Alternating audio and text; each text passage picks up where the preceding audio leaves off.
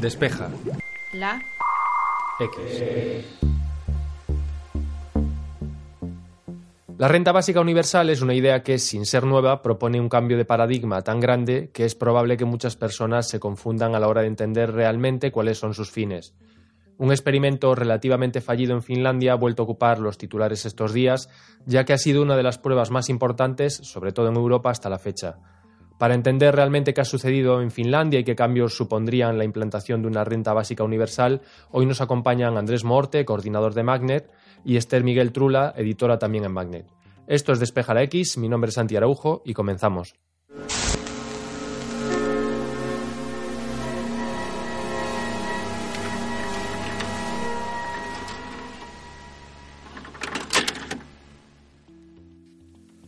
Antes de analizar los diferentes experimentos y cuáles han sido los resultados, es necesario saber entender realmente qué es una renta básica universal.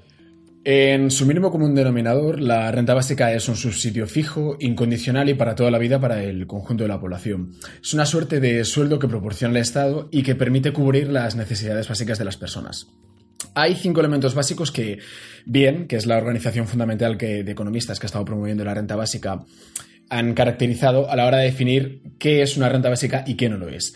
La renta básica tiene que ser periódica, es decir, tiene que ser mes a mes, o semanal, o trimestral tiene que ser monetaria, tiene que ser siempre metálico, tiene que ser individual, no para el conjunto de la familia, sino para cada persona, universal para todos e incondicional. ¿Qué quiere decir esto? Es muy importante porque eh, que sea incondicional implica que no hay ningún tipo de eh, compromiso por parte del, del que la recibe, es decir, no hay que ir a firmar a ninguna oficina del empleo, no hay que buscar empleo, simplemente se te da el dinero porque sí. En general, la, renta básica funciona como un subsidio directo. El Estado se desentiende de la mayor parte de las ayudas económicas o desgraciaciones y en su lugar aparece un mecanismo muy simple, que es una entrega monetaria equitativa para todo el mundo. Eh, por sus características, no es una idea que ni es exclusiva de la izquierda ni de la derecha. De hecho, la renta básica tiene una trayectoria muy antigua que se remonta incluso al siglo XVII y que han aplicado diferentes economistas y filósofos como Bernard Russell o William Beveridge. Eh, para la izquierda, la renta básica la interpretan como un mecanismo para asegurar un nivel de bienestar básico a las personas más vulnerables y de contrarrestar la creciente precarización del empleo. Y para la derecha, para los conservadores, la renta básica tiene mm, diversas ventajas. Por un lado, permite simplificar el sistema de subsidios públicos del Estado, lo que reduce los trámites burocráticos y la intervención estatal, y en un hipotético futuro poslaboral, donde el trabajo sea un bien escaso, permite seguir insuflando dinero a la economía. Básicamente, la, la, renta básica, desde este punto de vista, sería una forma de mantener el consumo y la economía siempre al alza. Esther nos cuenta cuáles han sido las conclusiones de este estudio en Finlandia. Los grupos que recibieron la ayuda redujeron sus niveles de estrés y ganaron confianza en sí mismos, pero no cumplieron los objetivos que buscaba el gobierno. ¿Qué es lo que tenemos en Finlandia? Pues un programa piloto que se inició en noviembre de 2016 y que ha terminado lamentablemente eh, hace un año, eh, que se pensaba extender dos años más, pero no ha sido así. Este plan ofrecía a 2.000 personas desempleadas de todo el país y elegidas de forma aleatoria una ayuda económica mensual de 560 euros que se daban sin ninguna condición. Es decir, encontrases trabajo o no, eh, se te iban a dar esos 560 euros para ver qué hacías tú con tu dinero. Por otra parte, mientras se investigaba esta gente, ha habido un grupo de control que son 4.000 ciudadanos que han pasado en algún momento por el sistema del equivalente al INEM del país de Finlandia, es decir, gente normalmente vinculada a los bajos recursos y que serían los que inicialmente conseguirían esta renta básica. Otra de las críticas antes de entrar a qué ha pasado en Finlandia, que se le dicen es que esos 560 euros no es mucho para un país que tiene un sueldo medio neto de 2.500 euros. Por eso mucha gente ha querido que se evalúe los resultados de la forma más bien como de una ayuda económica al empleo más que como una renta básica de por sí. ¿Qué es lo que ha pasado cuando ha recibido esta parte de la población dinero gratis? Bueno, lo primero que hay que tener en cuenta es que con respecto al grupo de control, es decir, desempleados que más o menos han pasado por el sistema del INEM y los que han recibido esta renta, los que han recibido la renta básica han trabajado de media medio día más al año durante 2017. Esto quiere decir que no se ha generado más empleo, no, la gente no ha salido a la calle a trabajar, pero tampoco ha dejado de trabajar ni se han vuelto unos vagos y parásitos como se podía argumentar desde algunos lugares. Eh, en general, eh, se han quedado como estaban. Por otra parte, los que han recibido la renta básica, comparado con el otro grupo de estudio, han ganado de media 21 euros menos al año. Es decir, la media de la gente que entra y sale del sistema del INEM finlandés gana 9.000 euros aproximados al año, es decir, pues en parte que estás ganando un subsidio, parte que estás cotizando. Y el grupo que ha ganado la renta básica ha ganado 21 euros menos. Esto, los investigadores de la renta básica han querido señalar que no es una diferencia estadísticamente significativa. Es decir, nuevamente se han quedado como estaban. Y el tercer punto y más importante y donde sí se han tenido unos resultados significativos es que la gente es feliz. Parece que es algo que cualquier persona con dos dedos de frente puede pensar, el dinero te hace feliz, bueno, pues esas hipótesis y lugares comunes también hay que demostrarlos. La gente que ha recibido esos 560 euros más al mes eh, tenía con respecto al otro grupo que no han ganado más dinero, pero al final eh, no recibían esta renta básica, tenían eh, menos estrés, tenían mejor consideración de las instituciones y tenían más confianza en su propio futuro.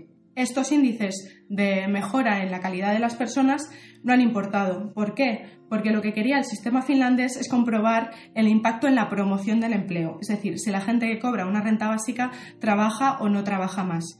Esto, como no se ha podido demostrar, es decir, en realidad se ha demostrado que la gente se queda como está, hace que la renta básica finlandesa haya sido para ellos mismos un fracaso. El debate de la renta básica va de la mano de otro debate también de actualidad, la automatización, el fin del trabajo y cómo podrían ser las sociedades en un futuro próximo. Una idea básica asociada hoy a la renta básica, aunque no siempre ha sido así, es la del fin del trabajo, la asunción que en un futuro no demasiado remoto no habrá suficientes empleos para todo el mundo, básicamente. ¿Por qué? Pues bueno, por culpa de la progresiva automatización y la robotización del trabajo. ¿Cuánto hay de cierto en todo esto? Es decir, ¿cómo de probable es que en el futuro más o menos mm, cercano eh, ya no tengamos que trabajar porque lo hagan todo por nosotros los robots? Pues bueno, en función de a quien preguntes. Hay estudios que cifran hasta en un 47% el volumen de puestos de trabajo en riesgo de desaparecer por culpa de la automatización. Sin embargo, no todos son tan apocalípticos, por así decirlo. Un reciente estudio del, del Foro Económico Mundial manejaba cifras un poco más modestas. Eran solo para Estados Unidos, pero era bastante representativo. A corto plazo se calculaba que alrededor de un 18% de los empleos serían irrecuperables. ¿Qué quiere decir esto? No solo que se perderían dentro de los eh, trabajos actuales, sino que casi una quinta parte de los trabajadores eh, se quedarán sin trabajo sin remedio, porque no, se podrán reconvertir. No habrá forma de educarles para que adopten trabajos nuevos. Eh, los trabajos siempre son estimativos. Hay otros estudios que son bastante más optimistas en relación al trabajo que nos quedará en el futuro. Uno realizado por Garner hace algunos años calculaba que, si bien es cierto que para 2020 alrededor de 1.800.000 trabajos se habrán perdido por culpa de las innovaciones tecnológicas, al mismo tiempo se habrán creado unos 2 millones y medio. Es un ejemplo de, ambos casos son un ejemplo de la relevancia de la renta básica universal. El mismo estudio del Fondo Monetario estimaba que reconvertir a los millones de trabajadores sin uso le costaría al Estado alrededor de 34.000 millones de euros. Es mucho dinero para un Estado y además la mayor parte del coste de los trabajadores que se quedan sin trabajo y que no son reconvertibles recaerá sobre las arcas públicas. Ese dinero eh, que saldría de unas arcas ya por sí muy exiguas eh, podría salir hipotéticamente de una renta básica universal y es lo que gran parte de los teóricos eh, piden. Es decir, que si no se quiere empujar a la pobreza gran parte de los trabajadores que se quedan sin trabajo, sin ningún tipo de remedio, lo mejor es incluir una renta básica universal que les permita seguir enganchados tanto al consumo como a la economía. Hay otros argumentos alrededor de por qué la renta básica es necesaria de cara al futuro y muchos de ellos rotan en torno a carácter mucho más idealístico, es decir, la libertad personal, individual y la posibilidad o la libertad que te ofrece tener unos ingresos fijos al mes a la hora de hacer el trabajo de tus sueños, emprender la empresa que tú quieres o realizar las tareas para las que más talento tienes. Eh, todos estos argumentos giran en torno a la idea de que no solo es bueno individualmente la renta básica, sino que además tiene efectos positivos para el conjunto de la sociedad. Si algo podemos sacar en limpio es que la renta básica universal es una propuesta que no deja indiferente a nadie, ya que de implantarse supondría cambios en nuestra sociedad a muchos niveles. Pero ¿qué cambios serían estos? Todavía no está claro y hay teorías para todos los gustos. La renta básica universal, en su idea más pura y más inicial, es una política redistributiva y una medida de ampliar el Estado, en ningún caso que se mantenga igual o reducirlo. Por eso muchas veces se ha tildado este discurso como comunista o socialista. Pero sin embargo, los críticos dicen que es el caballo de Troya del neoliberalismo. Y por eso tenemos a gente tanto conservadora como liberal, como progresista como socialista, diciendo cosas en contra de la renta básica. La primera cosa en contra más evidente es que costaría mucho y hay simplemente pues economistas eh, de todo tipo que dicen que es eh, inviable e insostenible para los sistemas actuales.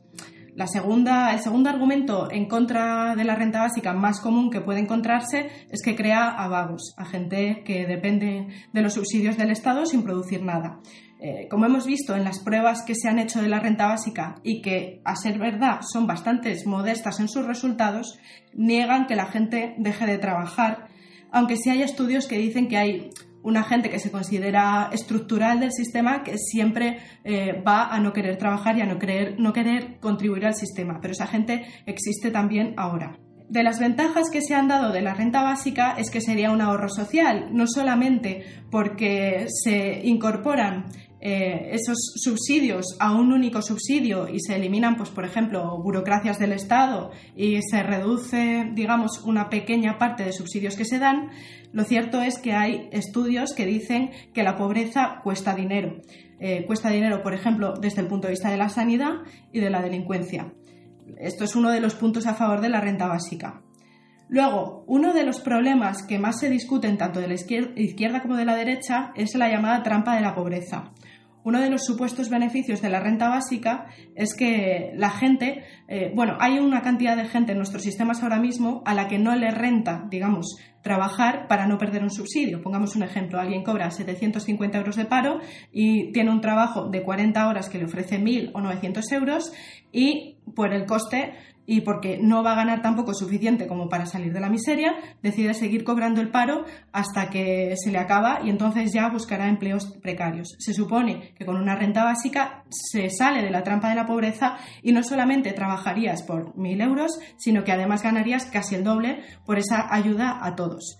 Otro de los efectos que se supone positivo, como ya apuntaba mi compañero Andrés, es el supuesto poder de negociación. Es decir, como hay gente que tiene un subsidio mínimo, eh, cuando va al mercado de trabajo y alguien le ofrece un dinero eh, así genéricamente precario, podría decir que no, podría esperar y podría eh, en, conjunto la sociedad hacer presión para que los empleadores tengan que mejorar las condiciones.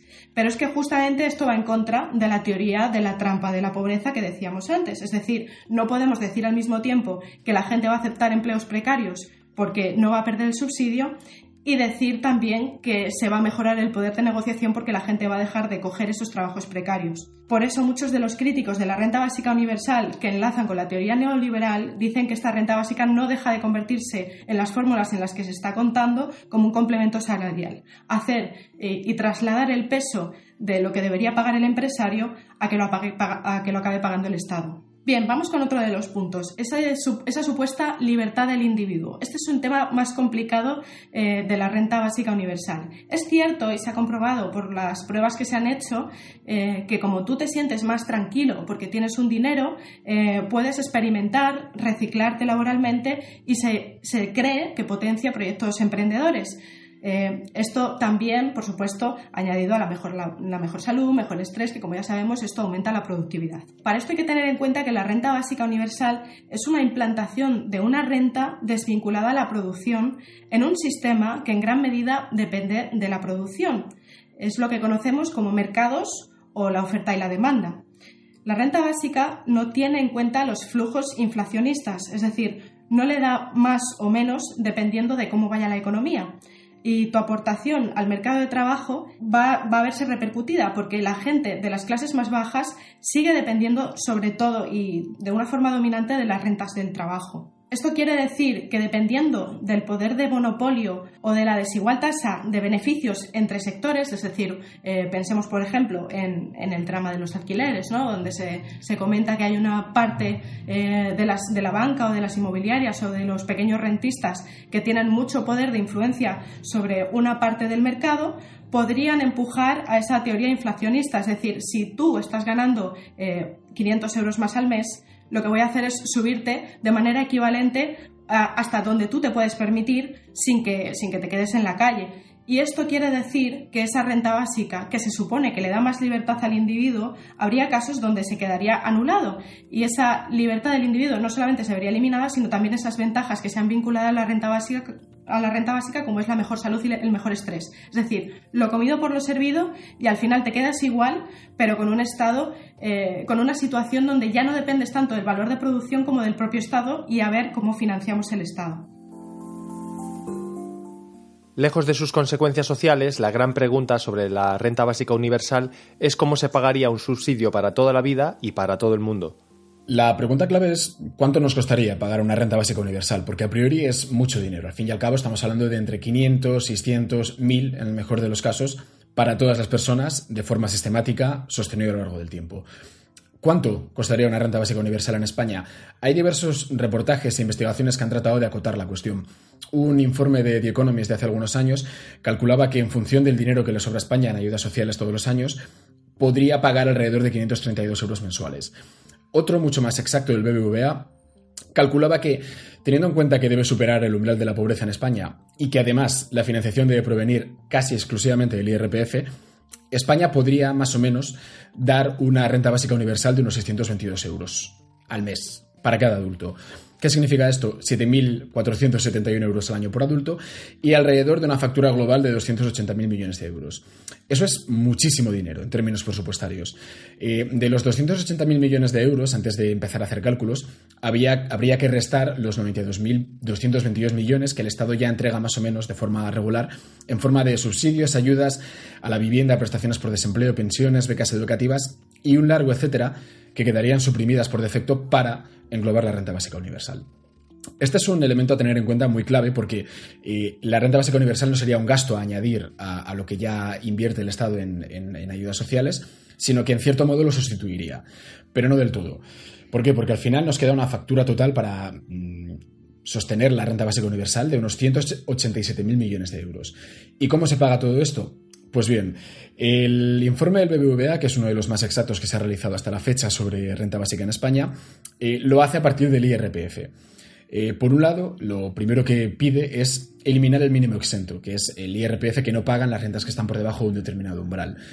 Eh, si calculamos que hay alrededor de 20.000 millones de euros que quedan fuera de las arcas del Estado por, por el mínimo exento y que anualmente aproximadamente el IRPF recauda unos 70.000 millones de euros, tenemos ya 90.000 millones de euros. Nos quedan solo unos 100.000, que es una grandísima cantidad para cualquier gobierno.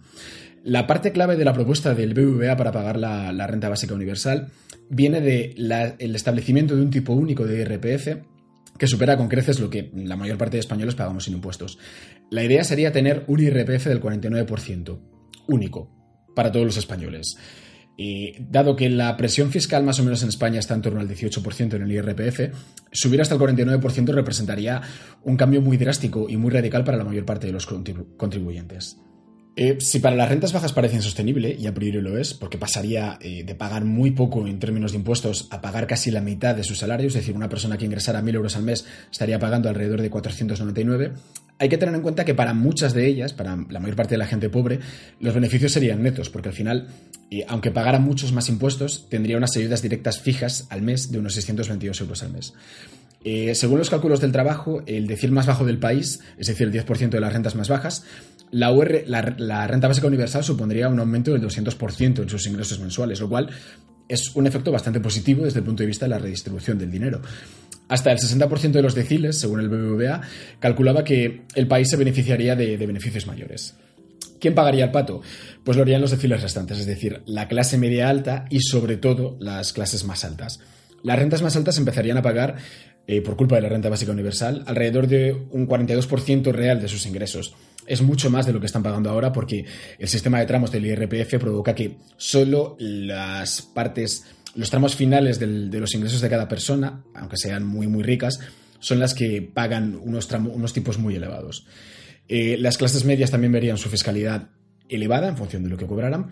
Y lo que hay que tener en cuenta de todo esto es que en términos genéricos, y el propio estudio lo dice, es que es un estudio muy, muy preliminar. Es decir, no tiene en cuenta una amplia variedad de factores que afectarían a la economía, como por ejemplo cómo cambiarían los patrones de consumo, cómo cambiaría el interés de la gente en buscar trabajo, cómo cambiaría la empleabilidad de muchísimos, de muchísimos trabajadores y ah, el infinito número de distorsiones fiscales y económicas que un proyecto a, semejante escala tendría. En, resumiéndolo de forma muy breve, eh, el, estudio del BBVA Research calcula que la presión fiscal aumentaría un 17% sobre el PIB es un salto muy sustancial para un Estado que además no tiene una fiscalidad especialmente alta como España. No es algo comparable a lo que pueda ser en Dinamarca, en Finlandia, como hemos hablado, o en Suecia. Sería en todo caso un ejercicio redistributivo enorme y aún tenue, porque la renta básica no sería como tal porque 622 euros al mes quedaría muy, muy escasamente por encima de lo que necesitaría cualquier español para sostenerse eh, en su mes a mes. Aunque el de Finlandia ha sido un experimento muy importante, a lo largo del planeta se han realizado y se siguen realizando algunas pruebas para saber el impacto que tiene una renta básica universal en ciertas poblaciones. Eh, como vemos, está todo eh, en una fase muy, muy inicial y la parte teórica está muy bien, pero hacen falta pruebas, pruebas, pruebas aunque en realidad hay unos críticos que dicen que por muchas pruebas que se haga no se comprobarán los efectos reales de la renta básica hasta que sea de verdad universal, es decir, hasta que se implante a nivel global, porque estamos hablando de una economía que ya funciona a nivel global y si lo haces a nivel local se va a ver eh, modificada o no va a estar clara. Aún así, bueno, tenemos algunas pruebas que sí que se están haciendo a día de hoy. Una de ellas es, por ejemplo, en Oakland, en California, donde un fondo privado va a dar durante 3 a 5 años mil dólares a mil personas de bajos niveles de ingresos eh, para comprobar cuáles son los efectos. También en, Stockton, en California, se va a empezar un proyecto piloto, eh, este sí, pagado por el Estado, de 500 dólares para 100 familias. Es decir, eh, dos ejemplos bastante modestos de la implantación. Canadá había, tenía hasta ahora una prueba de la renta básica que está bastante bien eh, hecha por el gobierno eh, en Ontario. Iban a ser eh, tres ciudades donde se iba, donde a, 40, a 4.000 personas, perdón, se le iban a dar 11.000 euros anuales. Y esto se iba a probar durante años. Pero después de terminar los dos primeros años de prueba, se ha cancelado. tal vez donde más esperanzas puestas hay es en Kenia hay una ONG estadounidense eh, con dinero propio que se llama Give Directly, eh, que está eh, poniendo a 15.000 adultos en 200 aldeas de la zona oeste del país a probar la renta básica. Es decir, hay 200 aldeas donde su población va a recibir un dinero de renta básica en tres formas de renta básica distintas para probar. Y a estas 200 aldeas que van a recibir eh, renta básica se le contrarrestan 100 aldeas eh, de la misma zona que no van a recibirla. Y todo esto se va a probar durante 12 años.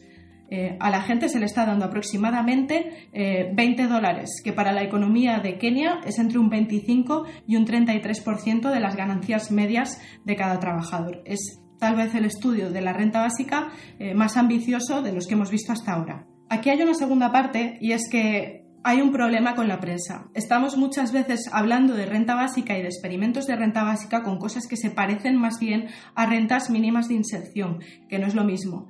Tal vez hayas oído hablar de la renta básica de Barcelona. Bueno, esto tiene más bien eh, la forma de una renta de inclusión que se llama. El piloto que se está llevando a cabo ahora se llama B Mincom eh, y a la gente de la localidad, de la zona de Besos, dentro de Barcelona, una de las más deprimidas, se le está dando a la gente entre 400 y 525 euros a 550 familias y se va a comprobar cuáles son los efectos en la zona local de Barcelona. Pero claro, los efectos van a ser muy limitados. Otro ejemplo muy conocido también es el de Italia, que igual has visto los titulares. Italia va a incorporar la renta básica, algo cuanto menos curioso cuando sabemos que está gobernada por un partido de ultraderecha. Pues bien, la renta básica de Italia es más bien un seguro del desempleo. Se va, a implantar definitivamente a partir del 1 de abril se va a hacer, pero es algo que está muy alejado a lo que estamos hablando aquí. Van a ser, eso sí, 700, entre 780 y 1.300 euros para la gente eh, unos 9.000 euros al año. Eh, perdón, 9.000 euros por núcleo familiar al año. Eh, pero ¿cuáles son las condiciones? Para empezar, que tengas 10 años al menos de ciudadanía y 2 años de residencia continuada. Esto es pura política de extrema derecha, pues para quitarse de encima a la gente pobre inmigrante que pueda recibir el subsidio. Además, esa, ese conseguir la renta va a depender de si cancelas o no conseguir un empleo. Es decir, solo tienes tres intentos para anular que tú quieras coger un empleo para que te quiten la renta básica. Por último tenemos a Holanda, que también es una forma así curiosa de renta básica llamada ingreso ciudadano. Eh, es una prueba que ya se había aprobado y que sigue implantada en Alaska y que, por ejemplo, tiene el beneplácito del Tea Party en la zona. En Holanda se está probando darle a 250 ciudadanos entre 960 y 150 euros mensuales eh, de forma incondicional, pero con una condición, eh, que consigas, eh, que hagas trabajos comunitarios o que encuentres trabajo. Si no lo logras, se te podrá quitar la renta básica.